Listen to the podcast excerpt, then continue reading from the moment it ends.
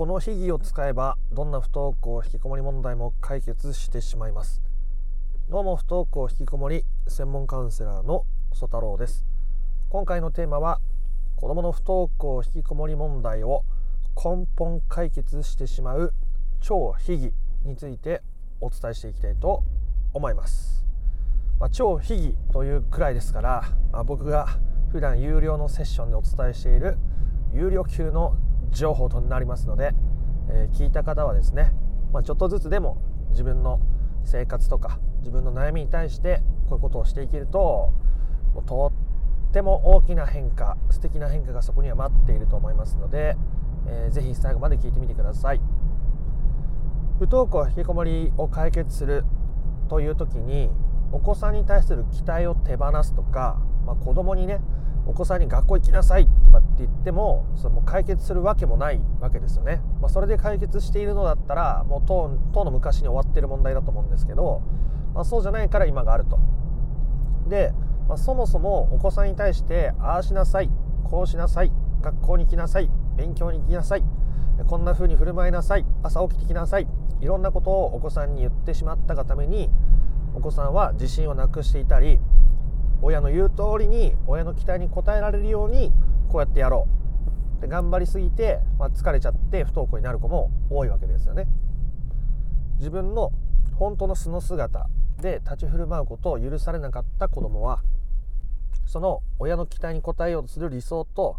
そう振る舞えない現実の自分とのギャップにストレスを大きく抱えて家に閉じこもるようになってしまうというパターンが非常に多いですね。という時に、えー、子供に対するその口出し声かけをやめようと思う。ね、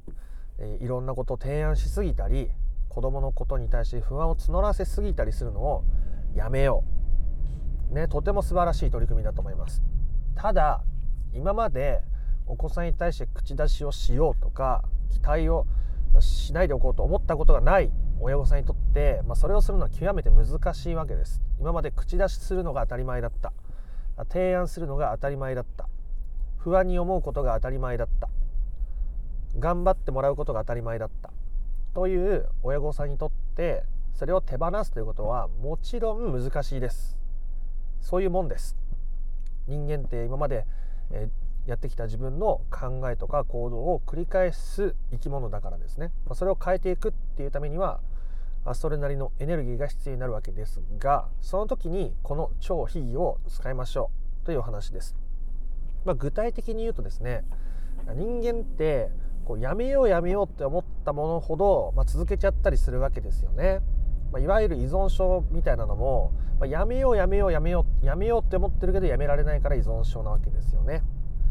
つまりどういうことかというと やめようやめようやめようって思ってもいいよってやめようやめようやめようって自分を否定しないでおくことがとっても大切になっていくわけです。もう少し具体的に話していきますね。あなたがお子さんに対して将来を案じてしまう。不安に思う気持ちが大きい。あこの気持ちが子供にとってプレッシャーになってしまうからこの気持ちを手放そうとあなたは思ったとします。でもなかなか手放せません。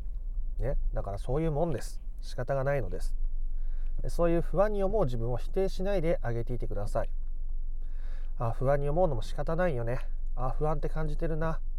不安って感じてる自分を認めてそれに寄り添うことをしていきましょう。これもあなたがあなたをありのままに受け入れるということの一つです。子供に対してついつい口出ししちゃう。言いたくなっちゃう。もう我慢できない。っていう自分を否定しないでいてあげてください。まあ、ついついね、ほんと言いたくなっちゃうな。まあ、本当にもうあんな姿見てたらもうどうしても言いたくなっちゃうっていう自分を否定しないでいてあげてください。そういう自分を表現して寄り添うようにしてみてください。お子さんが目の前にいる時に、まあ、どうしても表現しちゃったとしたら、まあ後でもいいのでついついそうやって言いたくなっちゃうのも仕方がないよねと子供に対しては申し訳ないけどそうやって言っちゃったねって自分のことを否定せずに受け入れてあげるということをしていきましょう。もしお子さんに言う前に自分がすごく言いたくなってるってことに気づいたとしたら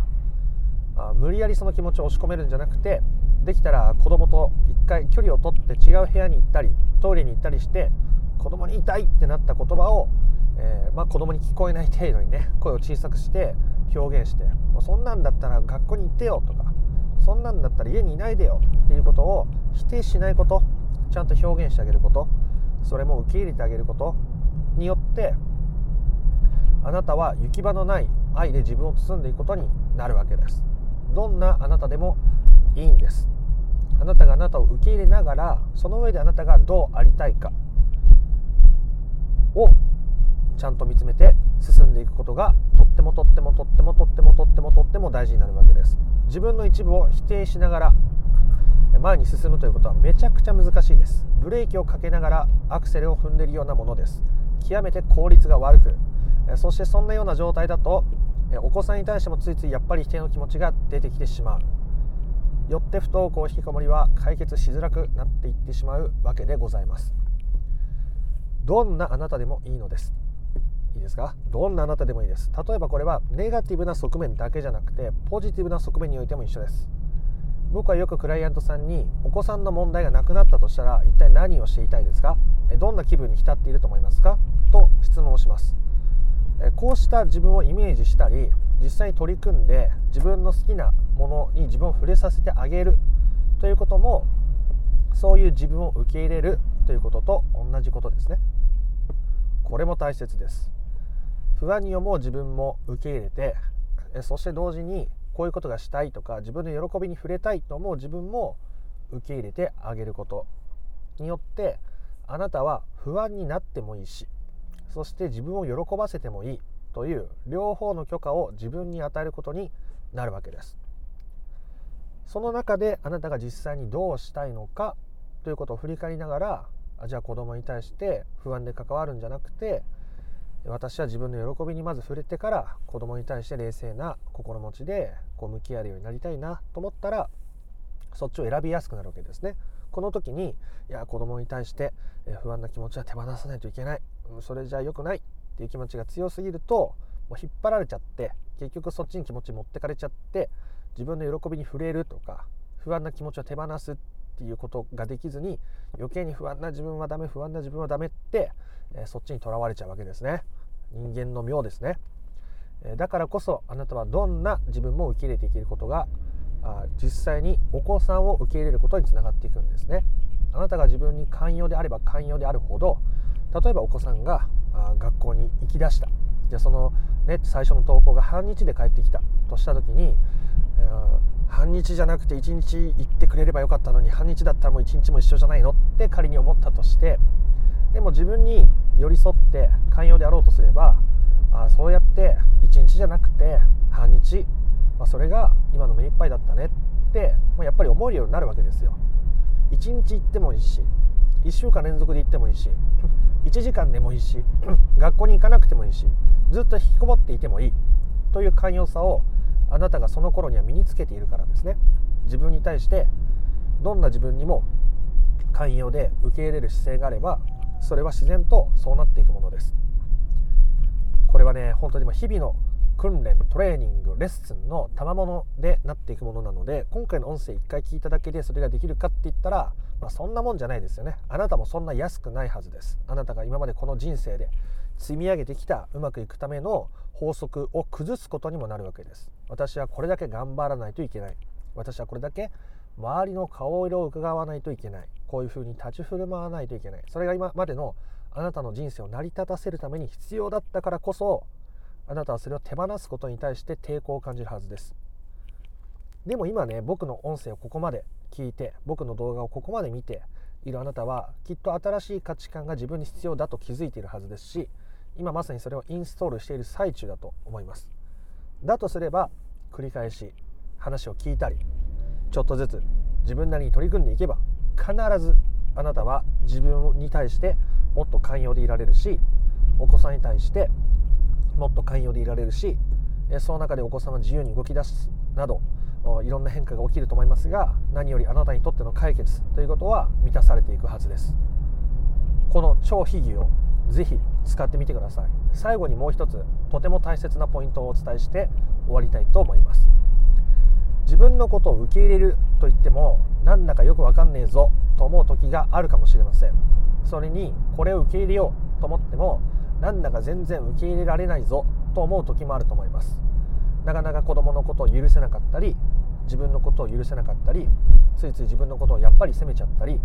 いろんな自分がいると思います。それでもいいんです。時に自分を許そうとして許せない自分が出てきたとしたら許せない自分がいるということを許してみてあげてください。いいですね。どんなあなたでもいいんです。どんなあなたでもいいんです。あなたがあなたに対して本当にこういう気持ちを持てるようになった時あなたの不登校引きこもりの問題は全くもって消え去っていることにあなたは気づくでしょう。なんだか不思議な話のように聞こえるかもしれませんが僕が今まで関わってきたセッションカウンセリングをさせていただいたクライアントさんは皆さんこういうことを理解して深めていく中で本質的な解決というものにたどり着いています。えというわけで今回の話は以上になりますが、まあ、ちょっとずつでいいですいきなり全ての自分を受け入れるんだと思ってもそれってやっぱり難しいと思いますのでちょっとずつちょっとずつね自分のことを許して変われない自分のことも受け入れ受け入れてあげて進んでいってみてください。というわけで今回の話が面白かったなとか役に立った方はいいねやコメントしてみてください。順序立てて不登校引きこもりの解決法が知りたい方は説明欄の URL から公式 LINE に登録していただいて不登校引きこもり解決のための三種の神器という動画セミナーを無料で受け取ってみてください。チャンネル登録もよかったらお願いいたします。ではまた別の配信でもお会いしましょうまたあなたの不登校引きこもりの問題が本質的な解決に至ることを心から願っておりますありがとうございました。ソ太郎でした。